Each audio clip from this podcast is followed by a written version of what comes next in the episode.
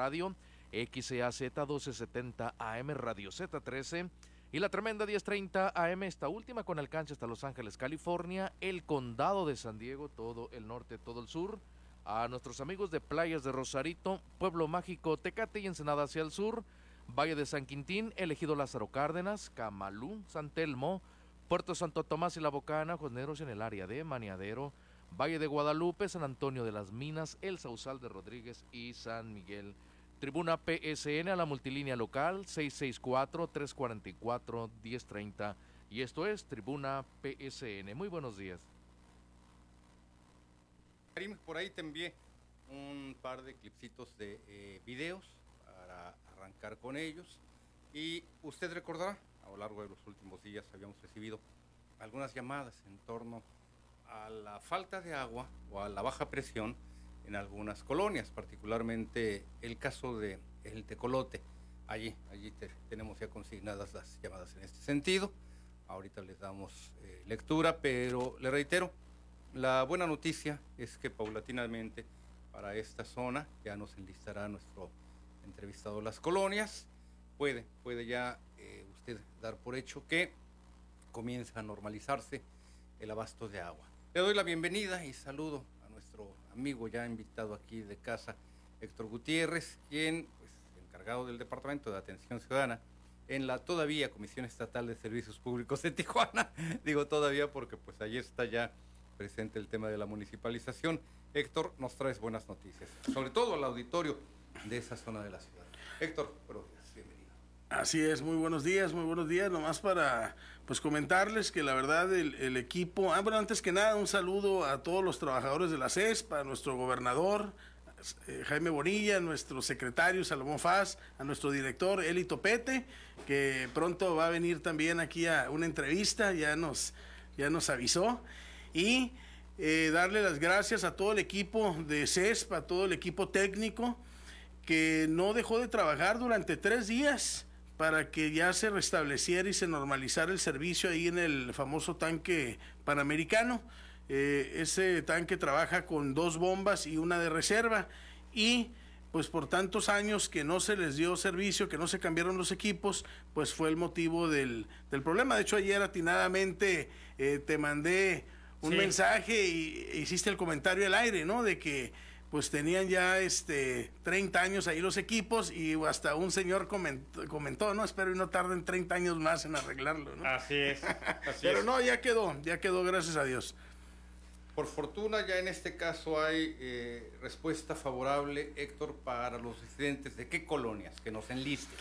Eh, las que más eh, sufrieron intermitencias porque se trató eh, lo más humanamente posible en que, en que tuvieran agua por algunas horas, pues fue Colinas de California, Jardines de la Misión, Barcelona, el Tecolote, pero tenemos que tomar en cuenta también que esas colonias han crecido exponencialmente, que ya tienen un pues están sobrepobladas prácticamente, están construyendo ya casas encima de casas, saben que se está haciendo ahí un desarrollo de G&G, Rioja, la otra es este Logroño, qué nombre tan espantoso, Logroño que le pusieron ahí, que lo están haciendo casi donde era un, un cañón. Es, es, una provincia española. Ah, pues Logroño, ¿no? Sí. Se ve feo. que te oigan, que te oigan los logroñeses de Logroño. De ese nombre de, ogro, Logroño. Oye, que te escuchen de allá de la Iberósfera. Ni modo, ni modo, ni modo. No soy gachupín. Pero este, así, así la situación, ¿no? Y entonces, eh, normalmente los desarrolladores no cumplen con sus obligaciones de meter la infraestructura que se tiene que hacer. Ellos, eh, si bien nos va, pagan los derechos de conexión y creen que eso ya es suficiente pero también tienen que hacer algunas obras de cabecera que no, no las hacen, pero eso ya le tocará al director cuando, cuando venga a hablar más de, ese tema. Eh, a mí recuerden que me toca el área de la atención ciudadana, de ver eh, ahora sí que al ciudadano, eh, el ciudadano del día a día, el ciudadano que por algún motivo no se le pudo atender, que siente que la comisión no le cumplió o no le ha dado la atención que se merece nosotros estamos precisamente para eso, para aclararle las dudas, para encaminarlo, para incluso representarlo dentro de la misma CESP con otras áreas para que se le escuche y se le oiga, ¿no? Ese es el, ese es lo bonito de nuestra área de atención y vinculación ciudadana. Eh, me pasó algo muy bonito hace unos días. Eh, una señora, no sé por qué no había podido contratar, contrató rápido y al otro día me trajo seis tamales buenísimos, buenísimos que el domingo me tocó llevar 25 a la mañanera ahí del, del ingeniero Bonilla, del gobernador, y este, pues ahí eh, le tocó a, a los que normalmente van los domingos, al doctor Pérez Rico, a Paco Ramos, a Ailín, a Mauro, el famoso Mauro, ah, como no, a Juan Guizar, a Rogelio Lavenant y, y algunos de los muchachos de, de, ahí del equipo del equipo de la ayudantía del ingeniero. Entonces, eh, pues bonito, es, es, bonito, cada día me, me, voy, este, ahora sí que enamorando más de, del trabajo y de, las personas, ¿no? Vi la transmisión del domingo, eh, tu participación, y precisamente qué bueno que señalas que este eh, tema paulatinamente eh, va siendo resuelto, el del abasto de agua, nos había llamado precisamente de la colonia El Tecolote, Héctor, la señora Valentina Navarrete, esperando precisamente este restablecimiento. Por ahí, Karim, te envié unos clips de video. Tú me dices cuando estemos listos para poder compartirlos con el auditorio y que nos platiques, porque nos dices, Héctor, que las bombas ya se encontraban en muy, pero muy mal estado después de 30 años de no darle servicio. ¿Qué pasó en ese caso? Con este equipo que le debe de dar abastecimiento de agua a tantísima gente, a tantas colonias. Mira, imagínate, ahorita van a ver en el video, los motores son motores de 400 caballos de fuerza. Sí. Ese, bueno, ese me hubiera gustado que lo pasaran después. Ah, no, no es cierto, ese está bien, ese es el primero. Bueno. No, no, está bien, está bien, ese está bien. Eh, ahí se ve cómo están armando ya eh, la parte, eh, ahora sí que el, impulsor, la parte que, que, que manda el agua, que realmente es el, el que hace el trabajo. Una bomba normalmente es de dos partes, el motor y la parte que ahora sí que hace que fluya el agua, ¿no? El, el, el, impulsor. Entonces, ahí se ve que lo están armando. En el siguiente video, eso fue como a las 8 o 9 de la noche, ¿eh? Sí, ya es noche, y, ahí hay lámparas. Y, y, este video, eh, precisamente ya lo están armando, y ahorita en el siguiente video ya se ve como el agua ya... Eh, no sé si tengan el otro video. Ahí están descargando, allí, allí hay una grúa que ¿Sí? a apreciarse, que bajaba una pieza, Así una es. Pieza de, de motor, parece. A ver, el otro videito, si nos ayudas ahorita, Karim, allí. Ahí se ve el motoronón. Sí. Vean nomás y vean ya. El agua. Felices de la vida ahí los muchachos ahí con el, viendo que ya estaban purgando ahí, imagino que la, ahí ese famoso impulsor donde manda el agua ya pues ahí estaban ahí aventándose agua ya estaban contentos oye festejando festejando la verdad este eh, creo que Eliel Vargas les llevó pizzas y, todo, porque ya, la verdad, mis respetos para el área de electromecánica, muy entregados, han hecho milagros. Pues, Gente que trabaja esas horas, Héctor, 9, 10 eh, de la noche. sí, ¿no? Y, y, normalmente ellos trabajan de día, pero se quedan hasta que terminan, ¿no? Entonces, era un compromiso muy grande del, del secretario Salomón Faz, del director Eli Topete, también andaba ahí. Eh, muy al pendiente. Y pues no se diga de Liel Vargas, ¿no? Que eh, ahora sí que pues es el, experto en el área técnica, ¿no? 23 años de experiencia y ahorita ya el nuevo director, Eli Topete, con su experiencia, ya diputado dos veces, administrador de empresas, eh, pues realmente va a poner orden, ¿no? Que es lo que se ocupaba, orden en las, en las finanzas. Eh, y, para mejorar el flujo, ese es donde también entramos en vinculación, empezar a regularizar a la gente, eh, que los invitamos a contratar, por favor, a usar la aplicación, eh, no tienen que llamarme, aunque yo estoy para eso, 664-641-1051, pero si se meten a la aplicación de CESP, lo primero que les pregunta es, ¿quieres saber tu saldo? Le picas un botón, metes tu cuenta y ya no, no ocupas eh, ni hacer fila, ni ir, ni nada. Y ahí mismo puedes pagar en la aplicación. Es una chulada la aplicación, la desarrolló un joven que entró conmigo a vinculación, pero me lo robó informática, se llama Oscar Reyes. Él es campeón mundial, eh, número uno. en eh, ciencia e innovación tecnológica, reconocido mundialmente el muchacho, y él, él desarrolló la aplicación desarrolló la aplicación aquí Porque en Tijuana. antes no era fácil entrar a que hicieras un pago. No, nada, horrible, horrible, era una cosa fatal. Retrógrada. Sí, sí, sí, No, es que es la verdad, Héctor, realmente yo trataba de hacer era algo, era algo logroño. era algo logroño. te digo que te oigan allá en España. Me van a linchar.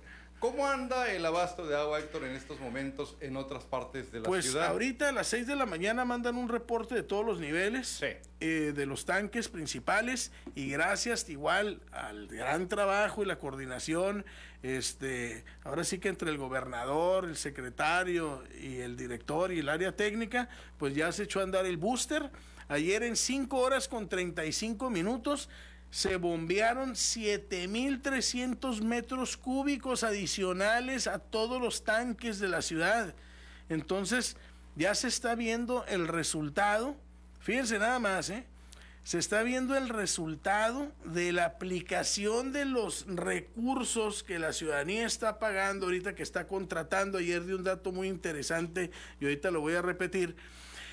Eh, todo eso que se paga de derechos, todo el dinero extraordinario que entra a la comisión es para obra. Entonces, por eso se pudo hacer ese booster, por eso se están haciendo todas las mejoras que se están haciendo y la gente gustosamente pues, está pagando y contratando, ¿no? Entonces, ahorita el reto es contratar a más de 50 mil, 100 mil personas que están directamente conectados, que saben ellos que fueron beneficiados por el ramo 33, por Prodeur, por eh, crédito japonés y obras de autogestión que sin cumplir con el porcentaje se les instalaron los servicios, pero no han contratado y todos los tenemos identificados. ¿eh? siempre se hicieron censos y sabemos quiénes son y los invitamos por favor a contratar porque ocupamos eh, subir la base de los usuarios regularizados. Las tomas comunales, Héctor, ¿en qué quedó este tema? Las tomas comunales esperemos que ya sea cosa del pasado. Eh, hemos hecho esa recomendación de que ya eh, las tomas comunales que hay se respeten, se empiecen a quitar las tomas comunales que malamente se pusieron en fraccionamientos. Por ejemplo, su servidor tuvo que autorizar una eh, por cuestiones, pues ahora sí que eh, humanitarias a un fraccionamiento ahí en Corona del Mar que se llama Sección Gavia, porque ya estaban conectados todos clandestinamente, más de 50 familias conectados clandestinamente cuando empezaron la obra del gobernador a meter drenaje a esa área que lo pedían, pues empezamos a tronar todas las tomas eh, clandestinas y esa gente pues pedía, ¿no? De puro milagro no los multamos con 50 mil pesos a cada uno, no, no les alcanzó a llegar la multa, pero ahorita sí ya se les dijo que se les quitaba la toma comunal para que contrataran la obra formal, ya se les dio su proyecto, eh, todo lo que normalmente no se debe hacer se tuvo que hacer ahí porque ya no hay a quien corretear, pero cruzando la calle tenemos dos fraccionamientos ya dictaminados, que es eh, San Sebastián, y San Miguel, que entre ellos dos estamos hablando casi de 30 millones de pesos que deben, porque ellos sí están vendiendo y siguen vendiendo y siguen fraccionando, incluso se anuncian como un fraccionamiento eh, con todas las de la ley, cuando no son otra cosa que un fraccionamiento patito, ahí que no sabemos ni... Sí, sí, exactamente, cuac, cuac, cuac. Pero en eso andamos, andamos regularizando. Sí, sí, ya están, ya no tienen para dónde hacerse más que acercarse a la comisión, hablar con el licenciado eh, Juan Pablo Guerrero o el licenciado Urbina para regularizar su situación. Eso es lo que es el deber ser, es lo que se necesita y ese dinero se está aplicando en obras, pues. Entonces la gente es lo que siente. Y volviendo a tu pregunta de las tomas comunales, disculpe que me salí el tema. No, no, adelante, porque es eh, parte de. Exactamente, se van a eliminar todas las tomas que fueron dadas a fraccionamientos, pseudofraccionamientos como Marsa, como este Marsa sobre todo en Santa Cruz y se tienen que regularizar. Se tienen que regularizar porque pues no es justo, ¿no? No es justo que vendan terrenos. Cañón del Exactamente, todo eso y las pequeñas ciudades, sí, es, es un tecatito chiquito ahí, casi 12 secciones, eh, más de dos mil, tres mil personas conectadas clandestinamente y todos sus Dirás centros... dos mil, tres mil familias. O dos mil, tres Sí, mil sí, sí, sí, sí, familias, terrenos. Multiplícalo por tres o cuatro. Así Ya es. serían dos Es muchísimo el agua que se va. Yo calculo que el 20% del agua, o sea, de los 5 mil metros, el- de los 5 mil litros por segundo, eh, el 20%, o sea, mil litros por segundo, se van entre fugas y clandestinaje y gente que no contrata. Mermas, pero también clandestinaje. Así tomas es, así es. Vamos a la pausa y regreso contigo, Héctor, y también con el auditorio. A todos, gracias.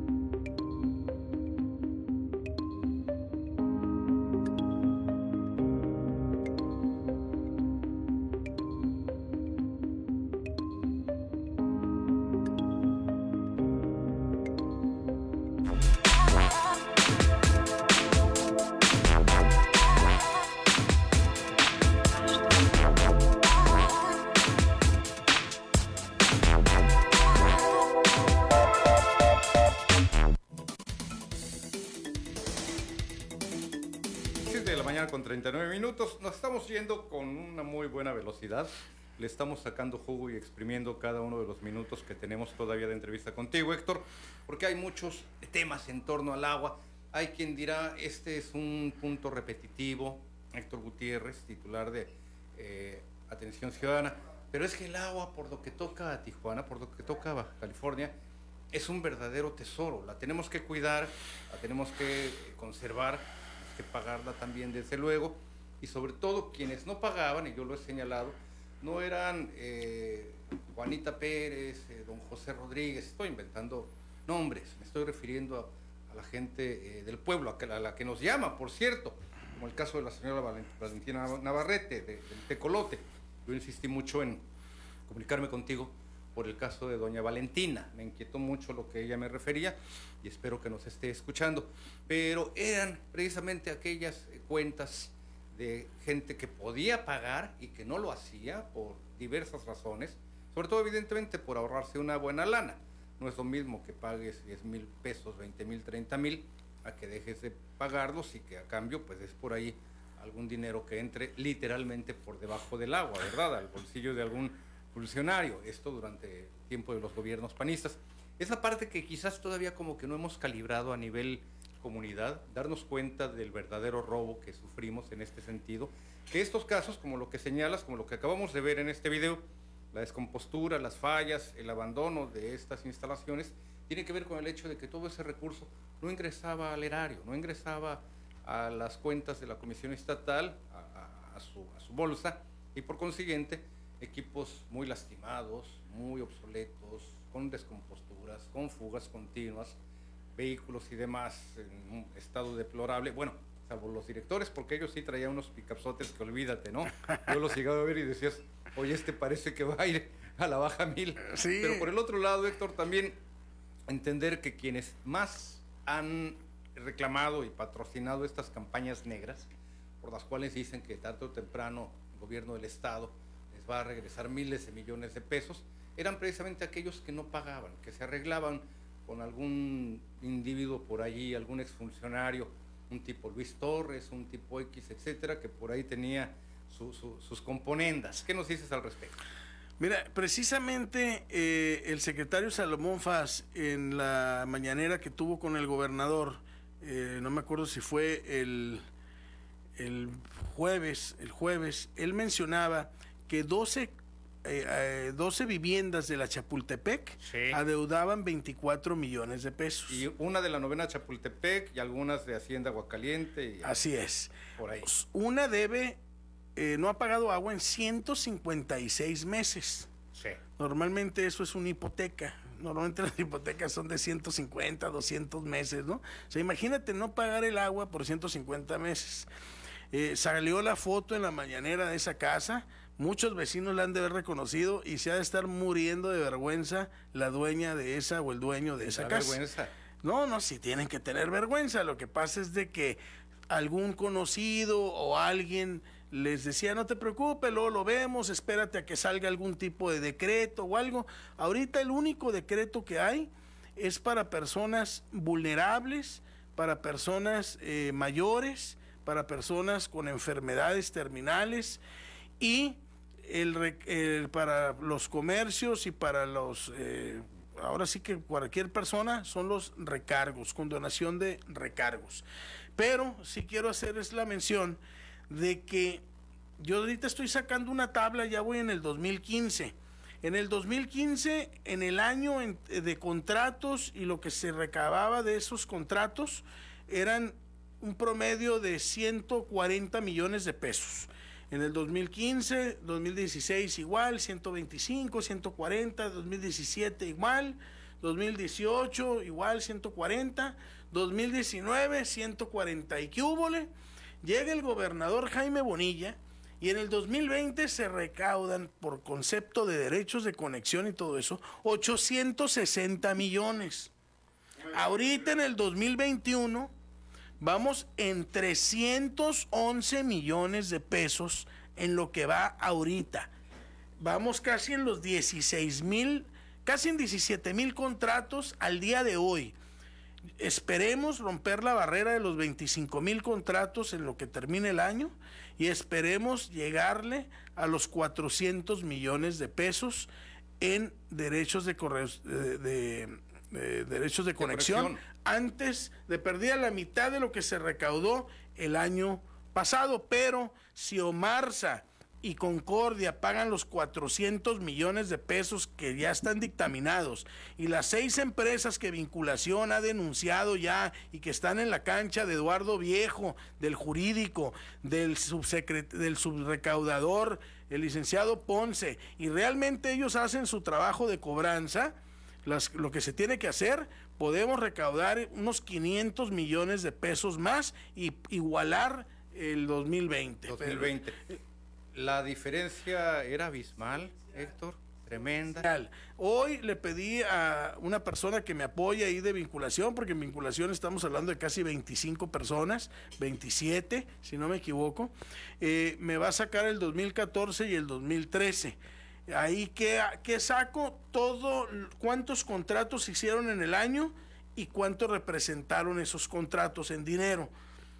Eh, estamos hablando de que eso significa a lo mucho el 20% de todo el ingreso de CES, pero para mí es de los ingresos más importantes porque estás amarrando a 20 mil personas a regularizarse y ya es un flujo continuo a futuro. Entonces para mí es muy importante porque a eso se dedican las empresas del día a día, a tener más clientes. Así vive Amazon, así vive Telcel, así vive... Ay, Perdón, no, no, no, no hay problema en este sentido. Te, te venden tu chip baratito, pero saben que Exactamente. vas a estar El cliente cautivo. Y aquí estamos dando un servicio de primer mundo. Tenemos justamente, ya te referí dos veces, y a ti el auditorio, Héctor, eh, a la señora Valentina Navarrete que nos había llamado del tecolote, precisamente por este tema de la falta de abasto de agua. Y justamente a partir, a partir de la llamada de la señora Navarrete, es que volví a entrar en contacto contigo para saber cómo estaba por allí este tema. Ya la tenemos al aire, la señora Valentina Navarrete. Ah, qué gusto. Señora Valentina, buenos días, adelante, bienvenida, está con nosotros al aire. Buenos días, señor Salinas. Adelante, doña Valentina. Ah, estoy viendo que ahí está el señor Gutiérrez y pues yo quiero hacerle una pregunta, ¿me permite? Claro, le, le está escuchando. Mire, ya tenemos 12 días sin agua. Nos faltaron una tarde unos minutos agua. Sí. ¿Quién iba a lavar de tal? ¿Y quién iba a alcanzar a agarrar nada? Mire, es. desesperante lo que nos está pasando. Porque, mire, nosotros creemos que nos han, pues no sé por qué, nos dan una versión, nos dicen que ya mañana, que ya la tarde. Sí. O, que ah, por esto, que porque el nivel del agua no subió bien al tanque, que por eso no llega para acá. Muchas razones nos han dado. Entonces, ¿cuál es la verdad? Díganos, señor Gutiérrez, ¿cuándo tendremos agua? Doña Valentina, ¿en este momento tiene usted agua? No, seguimos sin agua, señor A ver, ahorita, ahorita nos va a comentar al respecto porque apenas esta reparación tiene cuestión de horas, señora Navarrete, y el tema es justamente eh, restablecer el abasto de agua. Allí es un tema también de presión y de la altura del tecolote, Héctor. ¿Qué le podemos contestar a la señora Valentina? Mire, eh, ahorita precisamente aquí estoy viendo en el, en el reporte de, ahora sí que de actividades, que a partir de ayer, de las 9, eh, casi 10 de la noche, quedó reparado el segundo equipo que se ocupaba para poder eh, suministrar 150 litros por segundo a toda esa área, para poder abastecer a todo el área, pues vuelvo a repetir las colonias, Barcelona, el tecolote, este, mm, ahí se me fue el nombre, bueno, todas las colonias, de California. de California, jardines de la misión, todas esas colonias. Aparte, todas estas colonias son por bombeo. Entonces, por favor, en el transcurso del día ya se tiene que empezar a restablecer el servicio porque se tienen que llenar todas las líneas de todas las calles de entre subidas y bajadas y eso se, también se tienen que ir a purgar algunas, eh, ¿cómo se llaman? Eh, reductoras de presión para que no haya eh, burbujas de aire. Pero sí, señora, por favor, mándeme eh, por WhatsApp su número de cuenta al 664-641-1051 y le garantizo que en unas dos horas van a ir para allá a checar el área. ¿Por qué? Porque si nos ha pasado que se restablece el servicio y por ejemplo a Santa Fe quinta sección no les llega el agua ni en tres días. ¿Por qué? Porque tenemos que ir a purgar todas las líneas. Lo mismo pasó en la 10 de mayo.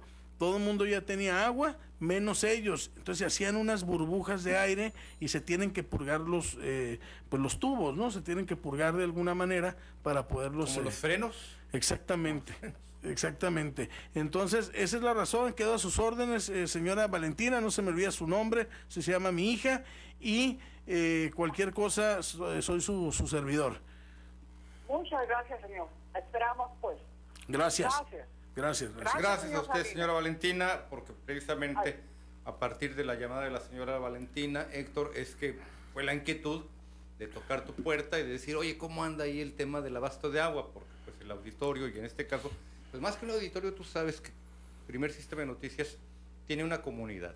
Es la comunidad tijuanense la que realmente se informa directamente, en este caso, de gente que está en la chamba, en la talacha como tú, que no le tienes miedo a ensuciarte los zapatos. Oye, y hablando de ensuciarse los zapatos, hace tiempo me habías enviado un eh, eh, clip de video muy interesante de este caso de El Alamar, allí donde está una mega super plantota ah, distribuidora de Amazon. Sí, ¿verdad? Sí, ¿Qué hay al respecto allí en esta zona?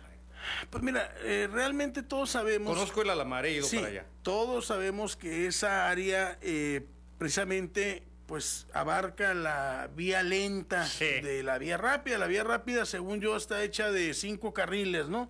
Eh, tres de alta velocidad y dos de incorporación. Ahí claramente está que las, la mayoría de las viviendas están sobre la sobre la, vía nueva, la nueva Cartolandia. así es, están sobre la vía rápida, pero hay una parte que sí colinda con, con pues ahí con el, el parque industrial y que esa parte bien podría quedarse como una colonia, ¿no? Pero sí es un peligro para las familias. Eh, ya, ya no sé qué vaya a pasar, no sé si es una cosa de particulares, no sé si es una cosa que el gobierno en su momento tenga que atender, pero la verdad que sí es un peligro para la ciudadanía. Al ratito busco el video y te lo mando, a ver si lo pasas mañana para que vea la ciudadanía eh, cómo si es un peligro ahí para las familias. Sí, porque están ubicadas en un punto pues en el que nada más basta con que un automovilista se salga y arrasa, son casitas de Sí, son casitas de, madera. ¿Por qué son casitas de madera? Porque la gente sabe que no están 100% regularizados y saben que en cualquier momento pudiera eh, hacerse algún tipo de desalojo y no van a invertir su dinero bueno en el malo, ¿no? Y es un dicho de mi abuelita, ¿no? tenemos eh, llamada, Héctor, eh, don Gregorio Ruiz en la línea. Buenos días, don Gregorio, bienvenido. Muy buenos días, señor Juan Pedro Salinas. Adelante, don Gregorio, dígame. Invitado señor Héctor Gutiérrez, ¿verdad? Mire, señor Salinas, pues yo quiero agradecerle, señor Héctor Gutiérrez, todo el apoyo que nos ha brindado por las gestiones que nos ha apoyado, porque a veces tenemos problemas en la colonia aquí en Emperadores que a veces tenemos fugas, a veces tenemos que, a veces abre la compañía y, a veces duran tiempo en tapar y le, mandamos WhatsApp a él, de volada nos, contesta y manda arreglar. Ahorita tenemos un problema, a ver si nos puede apoyar señor Héctor Gutiérrez en la calle Mitla y Nabuyoxin y. Ahí está un socavón, ¿sí? Ok, un favorzote. Eh, ahorita le vamos a hablar al señor Palafox, que es el que primerito en atender ese tipo de problemas, pero mándeme por WhatsApp los nombres eh, de las calles. Sé que son de emperadores aztecas, pero no, no se me graban. 664-641-1051 al WhatsApp. Y, y, mándeme la información, el GPS, y le prometo que en el transcurso del día van para allá, ¿eh? Muchas gracias, señor Gutiérrez, y, y gracias, señor Salinas. Muchas gracias, muchas gracias, don Gregorio. Oye, yo también así como que batallé para ubicar las, eh, eh, los nombres. Muy bonitos los nombres aztecas. Oye, nomás que se me hace que tú y yo reprobamos historia. Sí, sí, sí. a ver, vamos a ver. Era eh, calle Mitla, que no es un emperador, es una ciudad. Aquí está en la colonia Emperadores y quiero pensar que don Gregorio se refirió a Mixcuat, si mal no recuerdo él ya te va a decir, pero creo que efectivamente es Mitla que hace esquina con Mixcoatl y hay otra y hay otro punto de referencia, la calle Mimich. Hay otra que está, esta es una chulada, ¿eh? Nacaxox. ya tenemos un par de minutos para eh, despedirnos, Héctor. ¿Con qué, eh, ¿Con qué podemos concluir? ¿Qué le dejamos al auditorio? Si Waltzin échate este trompo a la uña. Motocintla, este sí está un poquito más fácil. Achacatzin, este sí está más este, fregón para pronunciarlo. ¿Qué le decimos al auditorio? Pues una de que estamos para servirles en atención y vinculación ciudadana, que no ocupan ir con ningún tipo de gestor, no ocupan intermediarios, eh, no ocupan, eh, eh, pues ahora sí que no, no ocupan nada más que ir los interesados, de preferencia el interesado, el que viene en el nombre, en el titular de la cuenta, si ya falleció, pues que venga el hijo, la esposa, el heredero con su este, acta de defunción y estamos para servirles, la verdad. Ayer, por ejemplo, nos visitaron de, de golpe como 100 personas. Eh, al parecer los estuvieron convocando. Nos da mucho gusto atenderlos, pero sí se nos dificulta atender a tanta gente más la que ya va. El auditorio sigue habilitado, el auditorio de la CES de Boulevard Benítez para atender en cuestiones del decreto, aclaraciones y en atención y vinculación ciudadana, diario tenemos que ver, nuestro principal objetivo es la recuperación de la obra enterrada. Vuelvo a mencionar, cientos de miles de personas conectadas directamente sin contrato es clandestinaje y es lo que estamos ahorita regularizando. Por favor, los invitamos a que se acerquen a promoción de obra que estamos atrás de las oficinas centrales de Benítez. Y quería buscar un video bien interesante, pero no lo encontré. Te lo mando mañana. a la mano, me lo envías y aquí lo pasamos, ya sea mañana o más tarde. que hay debajo de las torres de alta tensión. Hay un fenómeno que se llama el arco eléctrico y la gente está arriesgando sus vidas viviendo debajo y dentro de las torres de alta tensión. un descuidito y allí esto es una Ahí va Balú. Aparte de ese derecho de vía, también el derecho de vía lo usan los gasoeductos. Sí.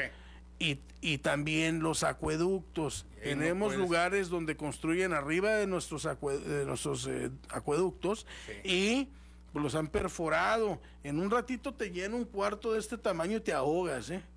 No te puedes ni salir. Entonces, no es este por exagerar de hecho, me da risa porque mi papá toda la vida así fue, ¿no? Siempre, no, no, tienes que ver el peligro y tienes que... Y ahorita sí estoy yo, pero porque vemos en el peligro en el que está la gente. Una persona que, pongamos, Héctor, construya una vivienda, un cuartito, perfore el, acueducto. Sale disparado. se, se deshace la casa. De hecho, la siguiente vez que me invites me voy a traer videos precisamente para que vean la magnitud eh, y de lo que puede pasar si no este, se ponen cartas en el asunto. Y, tengo entendido que el, las siguientes administraciones precisamente en eso se van a abocar en la regularización y poner orden, porque ha sido Tijuana eh, un desorden. Ya sabemos. Héctor, muchísimas gracias. Muchas gracias. Gracias. Saludos al gobernador, a Salomón y al nuevo director Eli Topetti. Muchas gracias por la confianza que me han tenido y aquí estamos trabajando todavía. Vamos a la pausa. Yo regreso con usted.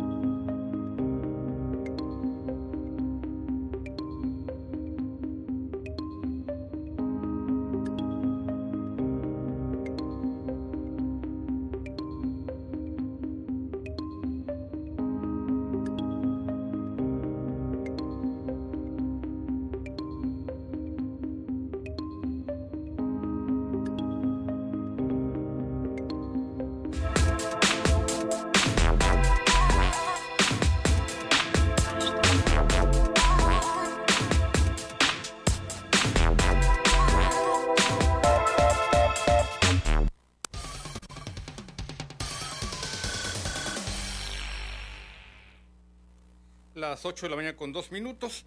Llamó poderosamente la atención eh, ayer por la noche. Eran aproximadamente las 20 horas cuando tuvo lugar, lamentablemente, un ataque armado.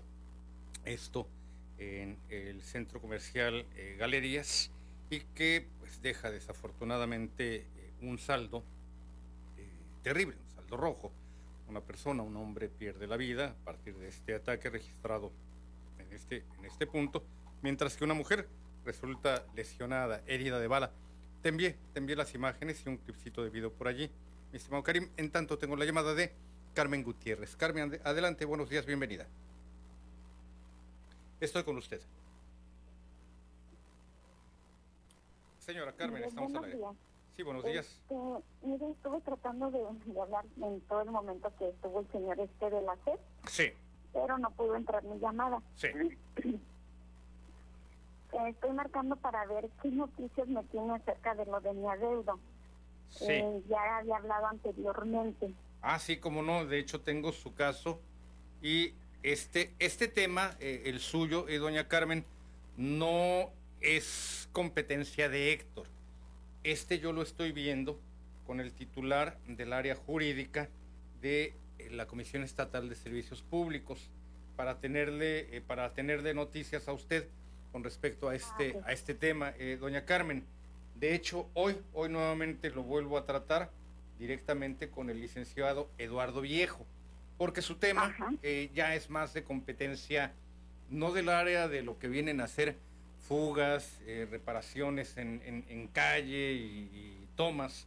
No, lo suyo ya es otro, otro eh, tema, eh, doña Carmen, y yo lo tengo por aquí, es más, incluso le había sacado ya una fotografía a su, a su tema, con el número de cuenta y con el monto del adeudo que ya en su momento le habíamos planteado al titular del área jurídica, señora Carmen.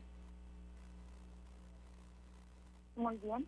Ajá. Usted ya había hecho anteriormente un eh, convenio y creo que el último monto que le estaban cobrando rondaba los 13 mil pesos, si mal no recuerdo. Sí, así es. Así es. Eh, sigo en contacto con usted, doña Carmen, porque sí, efectivamente, tengo ya el, dato y ya lo enviamos al área eh, jurídica, no al área de ah, competencia de Héctor Gutiérrez, ¿le parece? Y seguimos en ah, contacto.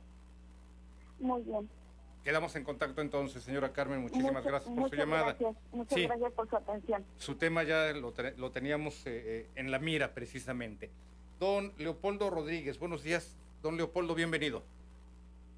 Buenos días, señor Cruz. Adelante, don Leopoldo. Mi comentario es el siguiente. Me hubiera gustado entrar como Estados invitado porque ayer fuimos mi esposa y yo a pagar el agua. El recibo nos llegó de 339 entonces, cuando estaba en caja, me dijeron, son 562, señor. Y dije, señorita, ahí está el recibo. Dice, este no está tomado bien, aquí está en la computadora que está saliendo. Sí. Y digo, entonces, ¿por qué no pone gente alta para eso? Ah, preguntas al, partido nuevo que está. Aquí me dijeron. Sí. Pregúntenles a ellos, nosotros, la computadora nos está dando 586 pesos en lo que pagué. Sí. Si, si hubiera llevado, si como no llevaba, llevaba no haber llevado una vergüenza o simplemente otra señora anduvo ahí también pidiendo la pobre para completar. Eso no está bien. Entonces, si está escuchando al señor, ojalá tome cartas en el asunto. Es todo mi comentario, señor Arturo. Buen día. Gracias, don Leopoldo. Tampoco es competencia de Héctor Gutiérrez. Este es otro ah, tema. sí, sí, e-, este es otro tema que tiene que ver más bien, ya ni siquiera le digo que con el jurídico, sino eh, otra cuestión. Déjeme nada más preguntarle, eh, don Leopoldo, ¿El recibo que usted llevaba era el último, era el actualizado? Sí, señor. Sí, ok, porque mire, ah, en ocasiones cuando a mí se me... Sí, cuando antes de esta aplicación, que yo ya he hecho pagos a partir de la aplicación o en los cajeros, eh, si no tenía a la mano mi recibo, mi último recibo, tomaba algún otro anterior. El chiste era llevar el número de cuenta y a veces hasta el código de barras. Y yo sabía que no, no iba a pagar la cantidad contemplada en dicho recibo. No le estoy diciendo que haya sido su caso, le estoy diciendo lo que yo hacía. Si no encontraba el último recibo, pues, tomo el que traiga, quizás en el carro traigo alguno, en mi maletín traigo otro, pago ese, yo sé que va a ser una cantidad mayor, pero es lo que le estoy diciendo que ocurre en mi caso. Por eso es que yo sé que me van a cobrar una cantidad mayor de la que ampara el recibo. Al igual que usted, yo también pago el agua. Don Leopoldo, le agradezco mucho la llamada y voy a investigar sobre este tema que usted nos está planteando. Carlos García, adelante, Carlos, buenos días. Muy buenos días, Juan Arturo. adelante, Carlos. Para usted, todo lo, todo lo que nos acompaña en cabina y, por supuesto, todo lo auditorio que nos ve y nos escucha. Gracias, Carlos. Eh, yo, mi nombre es Carlos García, soy residente aquí de la Colonia Obrera, primera sección. Vivo en un callejón que se llama Callejón Ley de Registro Civil. Es un callejón sumamente angosto. Cuando hace años, muchos años, cuando se nos implementó este callejón, por, por cierto, cuando nos puso una parte del gobierno, otra nosotros los vecinos, no se configuró banquetas con la finalidad, quedó casi plano todo, de pared a pared plano, ¿no entiendes? Para poder estacionar los carros pegados a, a esas bardas de cercos perimetrales con la finalidad de dejar un carril para que entraran y salieran los carros, ¿me entiendes? Sí. Porque si dejamos un metro y medio de banquetas eh, a cada lado, pues no se cierra el patio de ese callejón. El callejón se llama Ley de Civil y repito, pueden ustedes contactar eso que la velocidad de lo que les estoy diciendo. A lo que voy es a lo siguiente, es una denuncia pública eh, eh, más bien para la presidenta municipal que ya va de salida y pues si nos escucha el alcalde, pues ojalá para que evitar este juicio. Resulta que el sábado próximo pasado, 18 de septiembre, como a la una de la tarde, llegó un motociclista de apellido Nevares del, del municipio de Tijuana, acompañado de cuatro grúas, ¿me entiendes? Grúas Castro, no se tendrá concesión este oficial con esas grúas. Y nos hizo en los carros porque no dejamos banqueta. Señor, le explicamos mil veces y nos bajamos un mes que usted quiere que cierre el callejón. Este señor no entendió, nos arrastró los carros, ¿me entiendes? es una injusticia, una injusticia este, de plano, este señor se, se exageró en, sus funciones. Entonces, ahora tenemos el Viacrucis ese para poder recuperar los carros, una una multa que le aplican el artículo 110 de la banqueta que tres mil y pico de pesos y las grúas como tres mil quinientos de arrastre y almacenamiento. Y sí, todo lo que ello implica. estas cosas. Sí, eh, don Carlos, nada, más una, una pregunta al respecto. esto, ¿Esto le ocurrió a usted y a cuántos vecinos más? No, pues como a seis, ocho vecinos aquí, ¿me entiendes? Sí. Algunos alcanzaron a rescatar los carros, prenderlos y los movieron, quitaron de aquí, ¿me entiendes? Sí, pues mire, esa, todas, esa todas luces es una injusticia, don Carlos. Es una injusticia, sí. Eh, y, y, y, yo doy la cara con quién pueden venir o quítenme cualquier parte aquí, vengan sí. los vecinos, vengan a ver la veracidad de lo que les estoy diciendo es un abuso. Ni el PRI ni el PAN nos hizo eso en 50 años que estamos viviendo aquí, ahora por poder estar pasando esto. ¿Qué pasa? Y como usted señala, no tienen ni siquiera banqueta por lo estrecho. No tienen banqueta ni siquiera por lo estrecho de la, de la calle. Sí, don Carlos, le reitero, no tienen banqueta por lo estrecho, no de calle, del callejón, y ahora les están remolcando la calle. Pues, ¿arriba de qué, de qué parte están estos vehículos, don Carlos? ¿Cuál es el nombre, me decía, del callejón ahí en la colonia obrera? El callejón se llama Calle Ley de Registro Civil, en la obrera primera sección perteneciente a la delegación, delegación San Antonio de los sí. oiga. El apellido del oficial es Nevares, oiga. Es un nefasto este individuo, no debe pertenecer ahí, oiga. y así andan todo recorriendo toda la colonia, andan con su moto y atrás del barco a Son calles que nomás no usamos el tránsito local los que vivimos, no son calles principales ni, ni, nada de eso, y lo está haciendo, o en todas las colonias aquí de Obrera está haciendo esto individuo, tipo de, de acción, ¿verdad? Sí, don Jorge. llamado a la presidenta saliente, Carlos, y a la que va en cargo. No, hombre, la señora ya se va y... La corporación, No sirvió para No debe de pertenecer a la corporación, Juan Yo no tengo necesidad. El carrito no uso para ir a mi medicamento al seguro, la cita y todo, me dejó pata. El amigo no qué bárbaro, ¿me entiendes? Sí, don Carlos. Ahí deja la denuncia pública y a ver si alguien quiere venir aquí a darse una vuelta para que a cualquier vecino aquí le pregunte. Sí, déjeme solicitar, sí, el, el, el tema que me plantea don Carlos, yo no lo había escuchado antes. Déjeme solicitar orientación con algún eh, conocedor de este tema para que nos oriente a este respecto. Le digo nos oriente porque a mí también me sirve para orientarlo a la vez, a usted y al auditorio, don Carlos. Me quedo con el tema, le agradezco mucho y voy a procurar darme una vuelta también por el callejón. No me queda tan lejos de, aquí del trabajo. Voy a procurar ir por allá y, estar en contacto con usted. Siga, siga usted también pendiente de nuestro programa, eh, don, don Carlos. Jorge Horta, adelante Jorge, buenos días, bienvenido. buenos días, mi querido Arturo. Pues aquí reportándote desde el pueblo mágico de Tecate. Así es. Fíjate que el día de hoy, miércoles y mañana jueves, te va a llevar un operativo muy importante, un mega operativo de madres buscándote hasta encontrarte y cuatro agrupaciones más que están buscando pues a las personas desaparecidas en todo el área de Tecate, sobre todo en la zona rural, mi querido Arturo, lo que corresponde a la Rumorosa, El Hongo, Mi eh, Cerro Azul y Valle de las Palmas. Van a estar estos, estos grupos eh, buscando personas en, en todas estas inmediaciones, en los terrenos baldíos, en las rancherías y todo lo que lo que corresponde a lugares donde haber desaparecidos.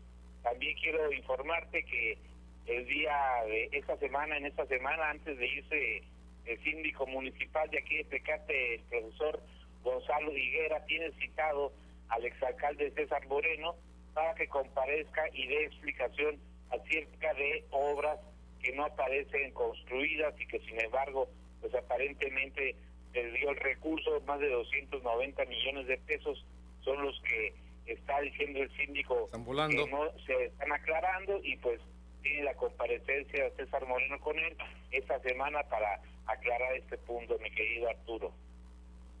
Y déjame preguntarte respecto al primer tema, eh, mi estimado Jorge, lo relacionado con esta eh, búsqueda. Sabemos, sabemos que aquí en Tijuana, Jorge, desafortunadamente han desaparecido jóvenes, eh, muchachitas, adultos mayores, adultos en lo general, gente por diversas razones que también ha sido reportada como desaparecida por sus familiares. En el caso de Tecate, podríamos pensar que se trata, y esta es la parte medular de mi pregunta, Jorge, de residentes de Tecate o de gente de otros municipios de Baja California. Fíjate que afortunadamente para nosotros, para los residentes, no se trata de residentes de Tecate. Sí. De Tecate no tenemos el problema tanto de la desaparición, yo creo que es muy esporádico. Sin embargo, pues se trata más de, de gente, de migrantes sobre todo, que pues pasan y vienen vienen desde desde el sur de la República, entran por la rumorosa y todo ese, todo ese proyecto. Y también pues de gente de crimen organizado que desaparece gente que trabaja con ellos, pero pues los dejan en las orillas de las carreteras muchas veces, en la cerca de las rancherías ahí, es, donde van a buscar sobre todo, mi querido Arturo, pero no, no se trata de, de residentes de Tecate específicamente, se trata de los desaparecidos sobre todo de gente del interior de la República. Desafortunado, Héctor, Héctor, te estoy cambiando ya, me estaba quedando, es que Héctor Gutiérrez me acaba de enviar otro, eh, eh, otro mensaje. Eh, Jorge, desafortunado este fenómeno que tú señalas, porque sí, efectivamente, tiene toda la lógica, tiene toda la razón lo que tú me estás informando y le informas al auditorio. Jorge, lo que indicas apunta a que las víctimas principales de las desapariciones que podrían ser localizadas ahí en la zona rural del municipio de Tecate, pues proceden de otros puntos del país incluso, no solo del estado. Sí, sí, sí. Así es, incluso de otras partes del mundo, Héctor. Eh, eh, nuevamente, Héctor, es que te traigo a Héctor aquí que me está que me está enviando todavía algunas eh, actividades que trae pendientes y ya ves que a él le dedicamos, al tema del agua le dedicamos a primera hora del programa, Jorge. Yo te agradezco la llamada y esperamos también tu reporte, saber si hubo ya algún hallazgo en nuestro noticiero de las 2 de la tarde, ¿te parece? Para que estemos en contacto contigo, Jorge. Y fíjate, también quiero informarte que las oficinas de Morena de aquí, que están enseguida de nuestra ¿Ah, estación de radio, pues ya este casi casi están al 80% vacías. Más bien se ya se llevaron el mobiliario, queda muy poco mobiliario. Probablemente esta semana ya este, podamos recibir las llaves, de Arturo. Ah, perfecto, Jorge, pues yo te agradezco mucho y tener ahí noticias en este sentido. Y teníamos todavía pendiente por ahí un tema, yo partía del hecho de que ya te habían enviado una grabación, pero eh, al ratito que estemos en contacto contigo, nos vamos a actualizar con respecto a los temas pendientes. Te agradezco la llamada, mi estimado Jorge, un saludo y un abrazote allá hasta Pueblo Mágico. Aurelio Barajas, buenos días, Aurelio, bienvenido. Adelante, Aurelio. Parece que perdimos la llamada con Aurelio Barajas. Armando Ordóñez. Armando, buenos días. Armando, bienvenido. Armando, estamos al aire. Sí, muy, este, gracias, muchas gracias. Por Adelante, Armando. Sí, pues este, oiga, eh, no cabe duda que la tremenda es, eh, este, yo sigo diciendo lo mismo, que es la mejor estación. Eh, en, todo, en toda la extensión, ¿eh? Lo acabo de escuchar a usted que cómo este, le está dando seguimiento al problema de una señora que dice que se llamaba Carmen de la FED. Sí, sí. La forma en que usted se le dirigió el problema, le, le plantea el problema, oiga, qué bien, eso habla muy bien de su profesionalismo, ¿eh? Y bueno, pues, todo el staff de la tremenda, en verdad, eh, eh, podemos decir un staff que cuenta con, que tiene espíritu de servicio. Y, ya ve que las mañaneras, ustedes, eh, hoy el día de hoy pasaron las mañaneras, sí. el último momento, eso eso nos ayuda a nosotros a tenernos al, al auditorio, a tenernos mejor informados en contraparte, eh, yo siempre tengo que decir eso, ¿qué pasa con las otras estaciones nacionales? Este, eh, eh, lo que hacen es desinforman. Por ejemplo, ahora el presidente López Obrador mencionó lo de la el, programa Sembrando Vida, que ya se le propuso a Estados Unidos, que se en Guatemala, en Belice, en Honduras, que se haga ese programa que puede ayudar como a un cuarto de millón de, de personas. Y es un, es un programa que no requiere mucha inversión. Y sin embargo, licenciado, ya los chayoteros empezaron a decir que, eh, y estoy hablando a nivel nacional, ¿eh? Sí. empezaron a decir que el presidente López Obrador está criticando a Biden. O sea, están amarrando navajas, ya este, quieren una confrontación entre López Obrador y Biden.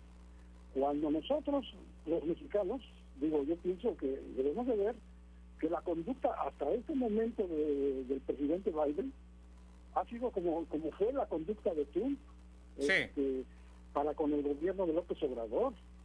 Fue de cooperación entre Estados Unidos y México. Eh, por ejemplo, Biden que ya donó, donó este, vacunas para la zona que se aplicaban en la zona fronteriza. Sí, así Entonces, licenciado, ¿por qué, por qué los este, eh, esos medios? Sí, es el golpeteo. Es el golpeteo, Armando, y aquí hay un punto, eh, si me permite intervenir en su llamada porque casualmente, o yo creo que no es casualidad, que algunos de los eh, columnistas más leídos de estos medios eh, editados allá en la Ciudad de México, impresos, toman el mismo tema.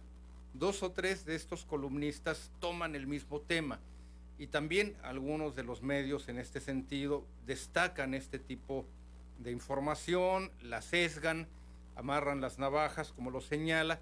Yo no creo que sea casualidad que los columnistas tomen, reitero, estos temas, uno aquí, otro allá, etcétera, como si alguien les dictara consigna, como si alguien les dijera vete por aquí, vete por allá, porque basta leer esas columnas, esas páginas de opinión, Armando, para darnos cuenta de que, o casualidad, o pensaron lo mismo, claro, cada uno con sus distintos elementos e interpretaciones y estilos, pero el mismo tema. Yo no lo veo casual, Armando.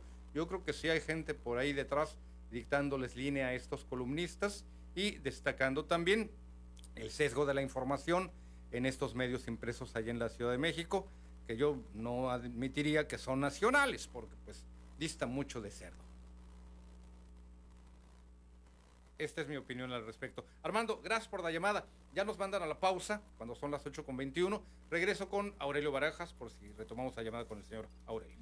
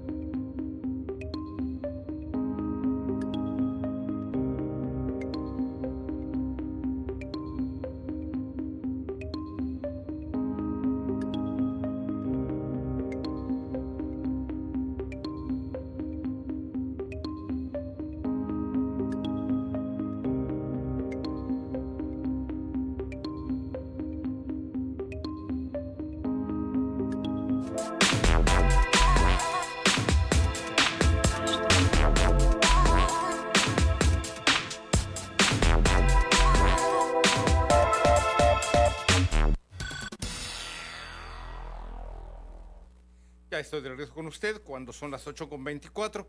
Eh, retomamos la llamada con el señor Aurelio Barajas. Buenos días, bienvenido. Parece que no, parece que no, don Aurelio. Todavía tenemos tiempo para eh, su participación.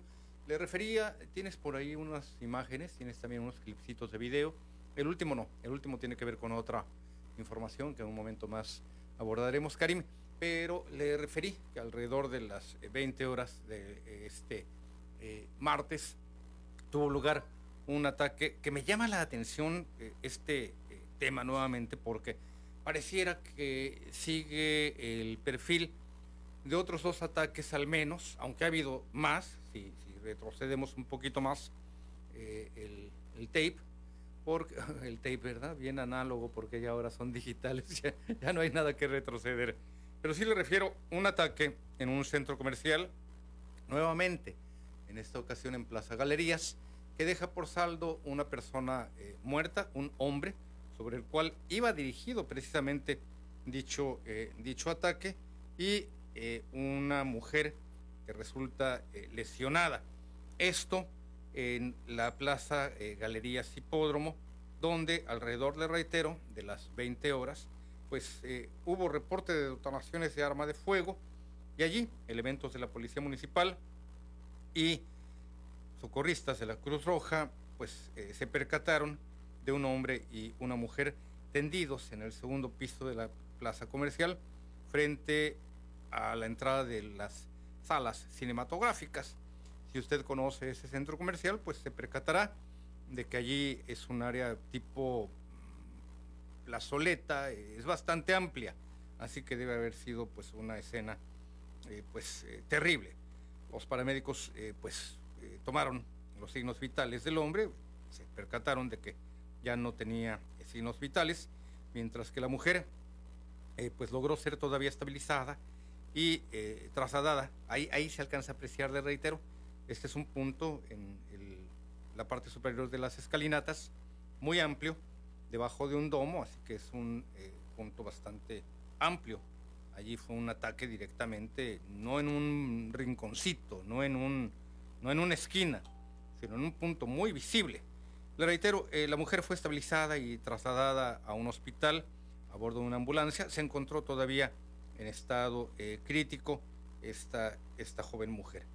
Es el tercer ataque al menos, aunque ha habido, le reitero, otros también en centros comerciales y pareciera que es un común denominador el primero del cual le puedo referir, que tuvo lugar hace cosa de eh, dos semanas, que eh, se registra al interior de un eh, local del Mercado Hidalgo, pues es también un punto de referencia que podríamos advertir en este tipo de perfil de atentados que en los últimos días han tenido lugar aquí en Tijuana, aquí en Baja California. la administración del Mercado Hidalgo mintió descaradamente al advertir que este hombre que pierde la vida en compañía de su hijo, el niño no, no, no le pasa nada, le reitero que pierde la vida, pero que el niño pues presencia este ataque. Este hombre se encontraba en un local eh, del Mercado Hidalgo observando alguna mercancía cuando un sujeto, y sobre todo usted ya sabe, hoy en día pues portando cubrebocas, portando gorra, portando lentes oscuros, pues es muy difícil identificados, a pesar de que hubo cámaras que captaron la, imagen, la escena de, este, de este crimen. Y el hombre, mientras observaba una mercancía, es eh, atacado por la espalda, recibe un solo disparo certero en la nuca. Eso sí, fue, fue eh, disparado muy cerca, apenas unos cuantos centímetros, unos 30 centímetros. Era muy difícil errar ese, ese tiro. La administración, le reitero, del Mercado Hidalgo emitió un comunicado a todas luces, una gran falsedad, que advertía que ese hombre se había escondido, que venía siendo perseguido y que se había escondido en un local. Pues, muy difícil, además cargando un niño de 8 años, ya pesa bastantito un niño de 8 años, muy difícil. Por alguna razón la administración del Mercado Hidalgo mintió descaradamente, le reitero, y le expliqué también de algunos de estos motivos.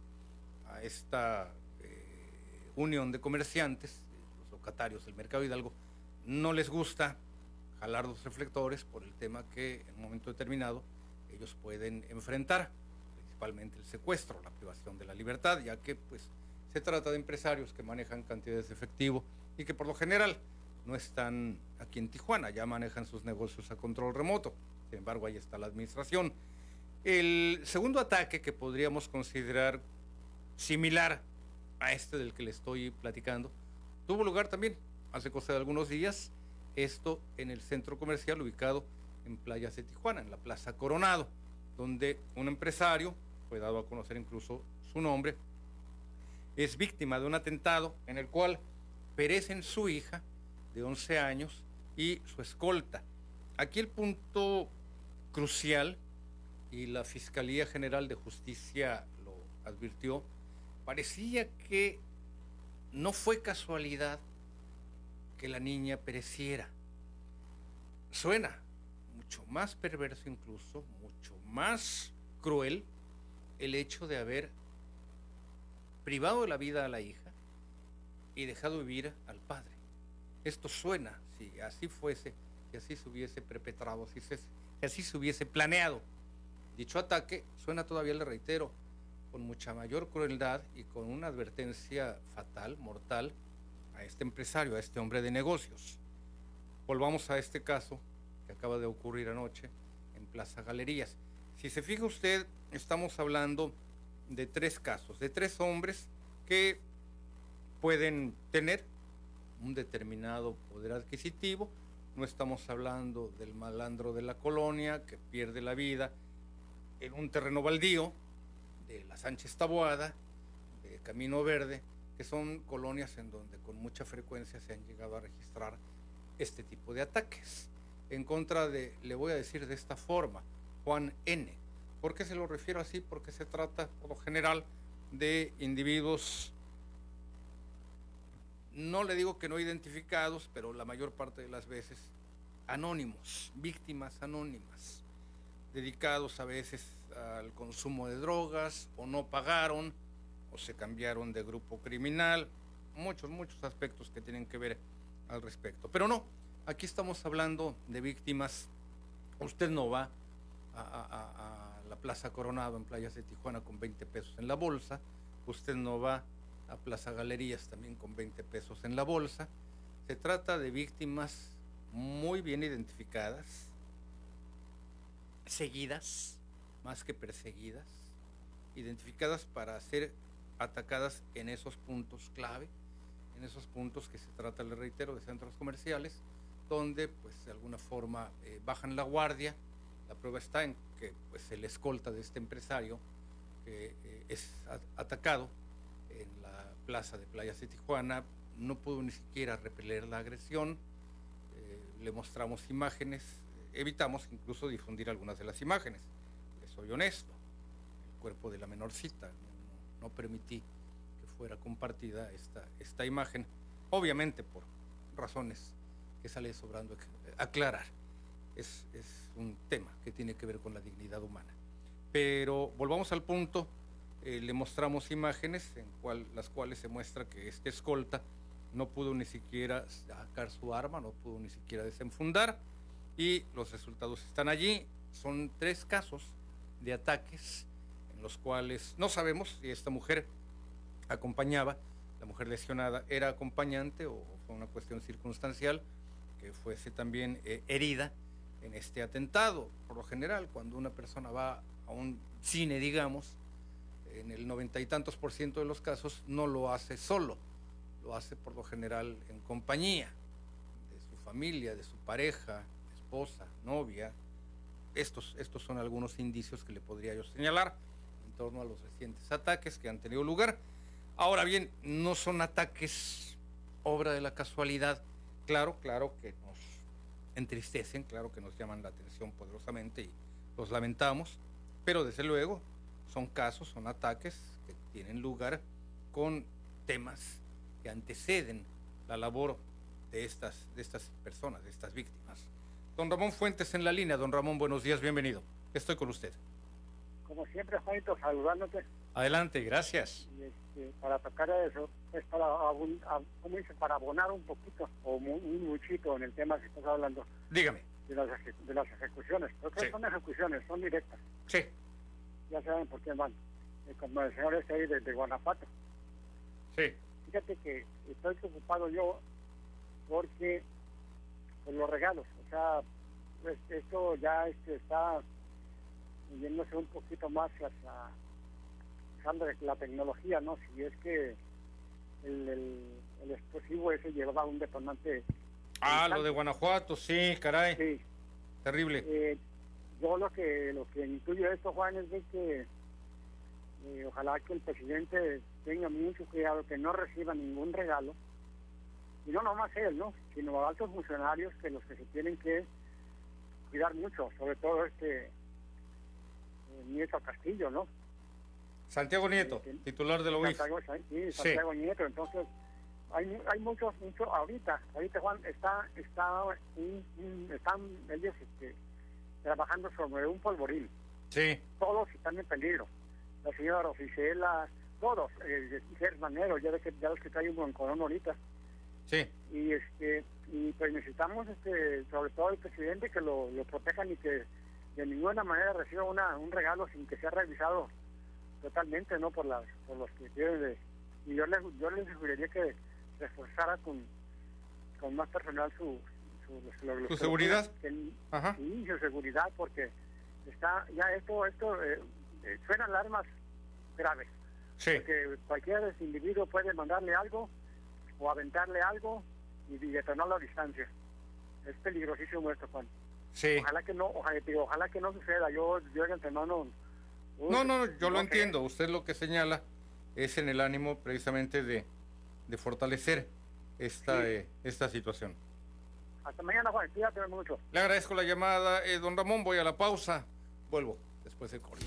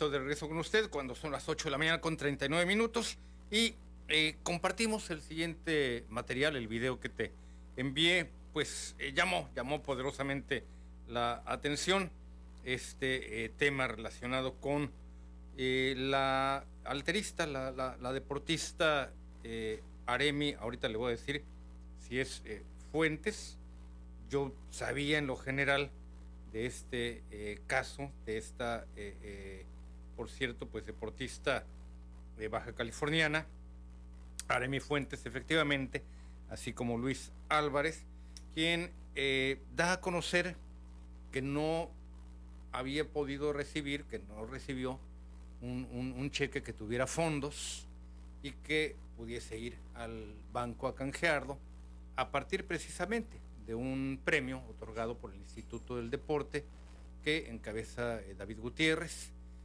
y queda, queda esclarecido que ella nunca propiamente fue por ese, ese recurso. Recibió, eso sí, uno de esos cheques, ya lo sabe, así como un cartonzote grandote para, para mostrarlo, pero así como que decir mi documento, mi cheque, y que después dijera no tiene fondos, no tuvo fondos, me lo retacharon en el, en el, en el banco. En pocas palabras, esta, esta es la eh, situación, le reitero, que eh, esclarece justamente el titular del Instituto del Deporte. Vamos al siguiente material. Efectivamente, a la medallista olímpica Aremi Fuentes no se le ha entregado los 50 mil pesos que el gobierno del estado prometió por haber obtenido una medalla de bronce en los Juegos Olímpicos. Sin embargo, eso no significa que se le haya entregado un cheque sin fondos, como trascendió este lunes 20 de septiembre, aclaró el titular del Instituto del Deporte y la Cultura Física de Baja California, David González Camacho. El funcionario estatal aseguró que el único cheque que se ha hecho efectivo es por la cantidad de 24 mil pesos, cantidad que le fue otorgada por su clasificación a las Olimpiadas. Se hizo una, una reunión en donde, este, aquí con el señor gobernador, para que ese premio se les entregara, primero el de 24 mil pesos que se hiciera efectivo inmediatamente, el cual se hizo efectivo y no tuvieron ningún problema, y el segundo era este, entregable, se le dio un cloroplasto, que es para que tengan su reconocimiento. Simbólico. Simbólico, pero se puede ser canjeado. Ella eh, nunca lo ha solicitado al instituto. Ella no tiene ningún cheque sin fondos de nosotros. Ella no puede mostrar en los bancos un cheque de un banco en donde ella pueda decir, miren, aquí me lo sellaron de que no tiene fondos, no es cierto. El titular del INDE aseguró que el dinero le será entregado en su momento. Por su parte, el gobernador Jaime Bonilla lamentó que se haya tergiversado la información, asegurando incluso que la imagen de Aremi fue utilizada por los medios de comunicación y no por su gobierno. Pobrecita ella, la usaron, a ella sí la usó en los medios. Nosotros, pues es un reconocimiento que se le tiene que dar, no es todo el dinero del mundo, que de hecho ya se le dieron 24 mil pesos. Ahora se le deben otros 50 mil pesos, pero jamás ha habido un cheque sin fondos que se haya entregado a ella. Bonilla Valdés señaló que el escándalo se hizo por los medios que no tocaron base con la fuente del INDE para corroborar si tal versión era verídica. Para Primer Sistema Noticias reportó Carolina Vázquez. Pero ya escuchó la versión en torno al tema que ocupó la atención a nivel nacional, a nivel de México. Ah, mira, aquí hay una transmisión en vivo de Gaby Colina, nada más que ya se estaba escuchando, ahorita ya en unos instantes ya, ya llegará.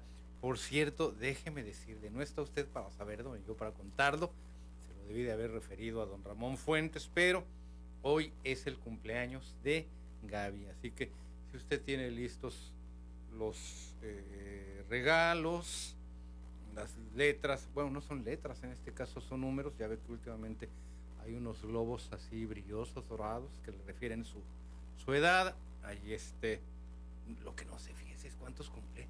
Pero se lo voy a preguntar. No, ¿verdad? Yo creo que mejor me quedo callado. No le voy a preguntar porque si no me va a ver feo. De por sí ya está uno feo. Pero eh, sí, efectivamente, si usted ya tiene listos los regalos, los arreglos florales, los globos, mm, ¿qué más le puedo señalar? Los artefactos se No, no, esos no esos tampoco van en este caso. No, ya sabe que es broma. Mi hermana inhumana ya en unos instantes más está por llegar. Y bueno, también pues ya lo sabe, acá le tendremos que hacer su pastelito. A ver cómo le va con las velas, porque pues eso va a parecer un incendio. No, volvamos al tema. Le refiero eh, el caso, el caso de Aremi Fuentes, ya lo escuchó. Todo inició justamente con una serie de mensajes que entiendo la alterista, así se le debe de eh, llamar, así se le debe de decir, eh, eh, dio a conocer vía Twitter, en los cuales refería que pues había recibido un cheque sin fondos. No hubo tal, no hubo un cheque. Lo que sucede es que después este cartón que en el cual posa, que refiere que se le va a otorgar dicha cantidad, bueno, pues ella no fue a recoger dicho cheque.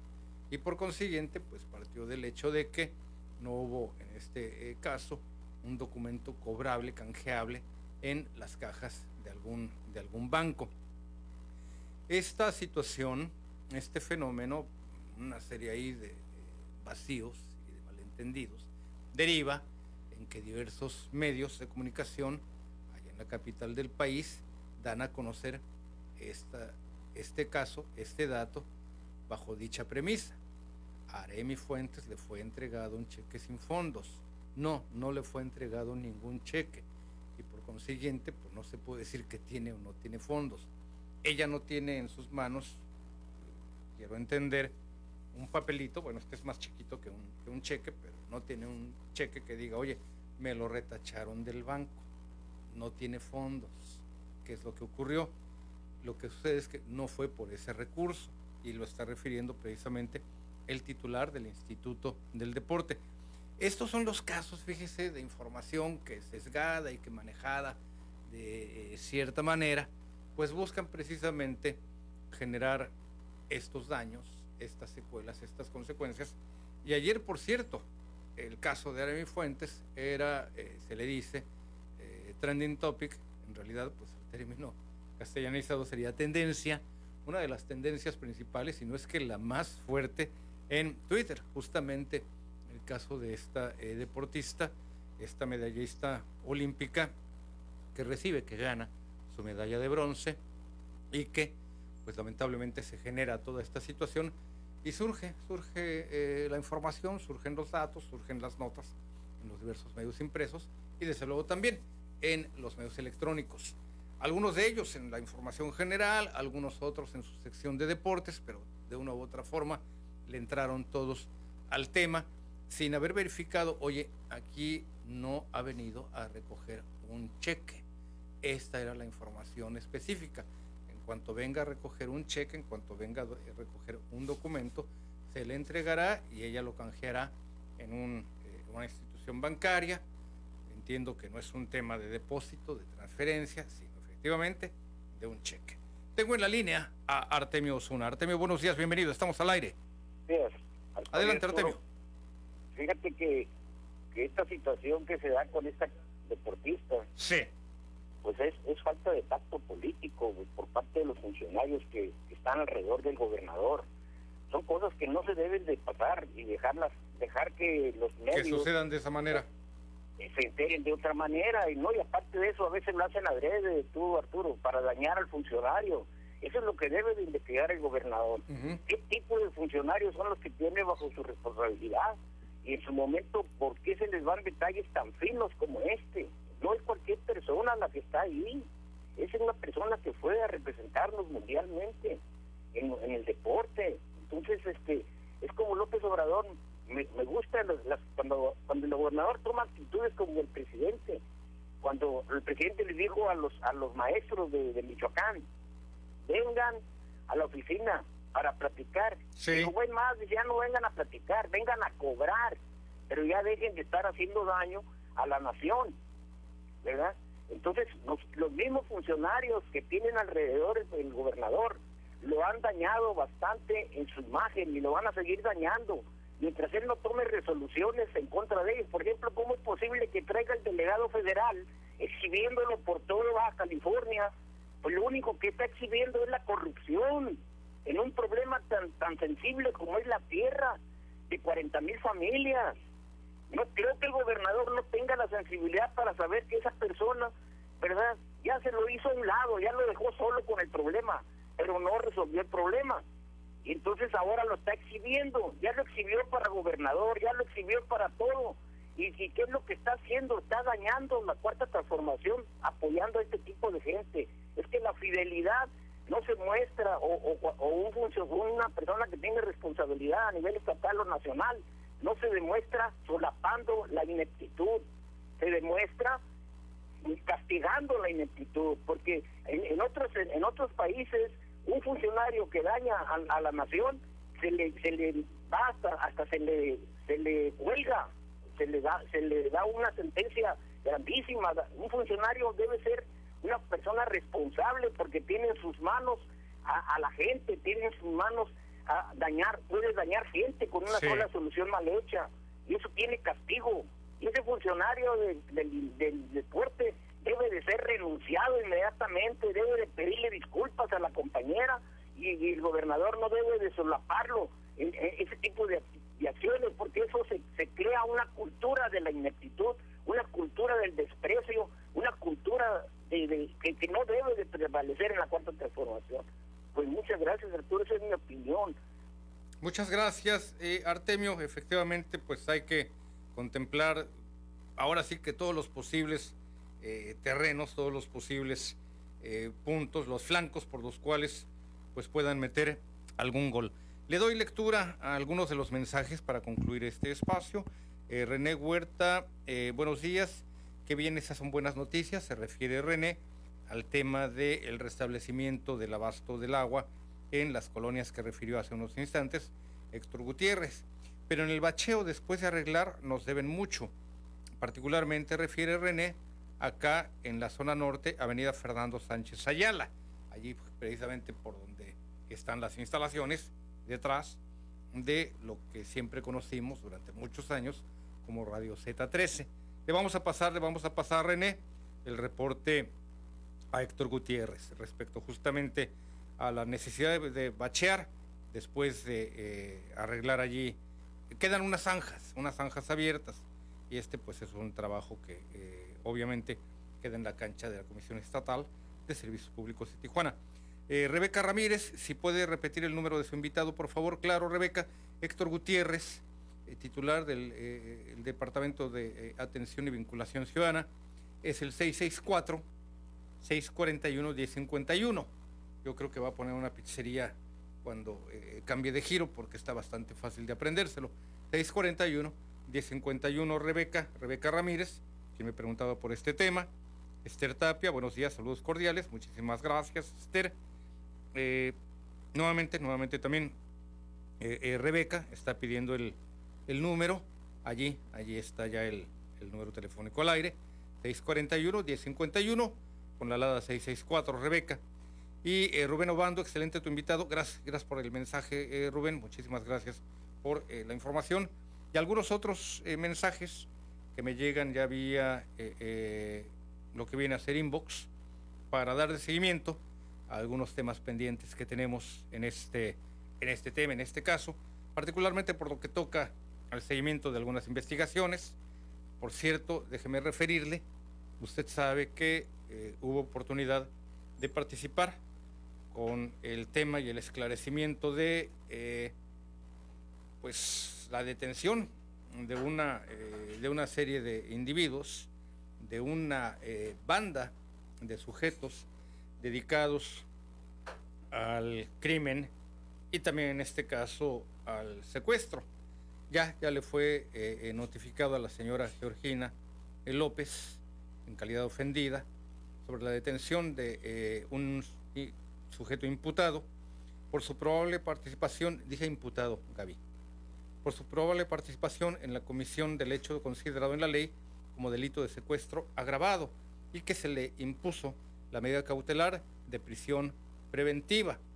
Así que pues ya eh, en la propia audiencia se fijó como plazo de cierre de investigación complementaria dos meses computados a partir del día 16 de septiembre, mismo que concluye el 16 de noviembre del mismo año.